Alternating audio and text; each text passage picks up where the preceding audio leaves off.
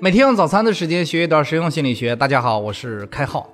大家有没有这样的经历？那就是在放假的时候，规划好了自己这一个假期怎么样写假期作业，但是呢，到了快开学的时候，发现自己原来的规划根本都没有实现。大多数人的假期作业都是在开学的前几天胡乱赶出来的。心理学中呢，把这种现象叫做规划谬误。规划谬误呢，是指我们对自己行为的预测，通常会错误的低估我们完成一个项目所需要的时间。在《思考快与慢》一书中认为，规划谬误的主要成因有两个：一呢，就是没有考虑过类似的任务完成需要的时间；二呢，就是大胆的假设，在整个过程中不会出现延误工期的复杂困难。这两句话呢，用人话来说，就是没有相关的经验，对自己过度自信。当然不能说规划谬误就一定有问题，这种错误的估计呢，有助于我们勇敢的去尝试，不要被眼前的困难所打败。你比如说远古时期的人类，就是因为过度自信，所以他们才会努力的拓宽自己的疆土，寻找更多的可能性。纵观人类社会来看的话，人类的成功也好，失败也好，其实都是意外的产物。你比如说有一款药叫伟哥，伟哥最初的研发呢，是为了治疗某些心脏病的特效药。但是呢，结果却成为了某些男士特别喜欢的东西。由此可见呢，其实人类社会很多的成功都是因为意外。人类因为勇于尝试才进化到今天，这种基因的馈赠让我们很受益啊。但是呢，这种馈赠很容易让我们低估困难，这个呢要辩证的去看待。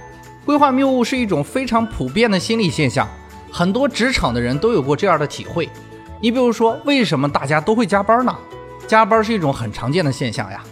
排除掉上班的时候效率低下导致的加班以外呢，就是因为领导安排的工作或者自己要求自己完成的工作超出了自己的实际能力，这也是一种规划谬误。可能有些人要问了哈，开号如何要避免规划谬误？在《黑天鹅》一书中呢，提到了规划谬误的案例，他讲了一个赌场老板最后为什么破产，其中呢有很多的东西，很多的因素，大家都没有考虑进去。你比如说，赌场的女儿被绑架了，这是赌场老板死活都没有想到的。他请了一个明星做代言，结果这个明星发生了意外状况，他还需要赔一笔钱。这些呢，都是自己始料未及的。所以生活中呢，很多的可能是根本无法预测的，由此导致了规划谬误长期的存在。那么，当我们想象如何避免规划谬误的时候，本身也会陷入到规划谬误之中。任务有时候超出我们的计划，其实是很正常的现象。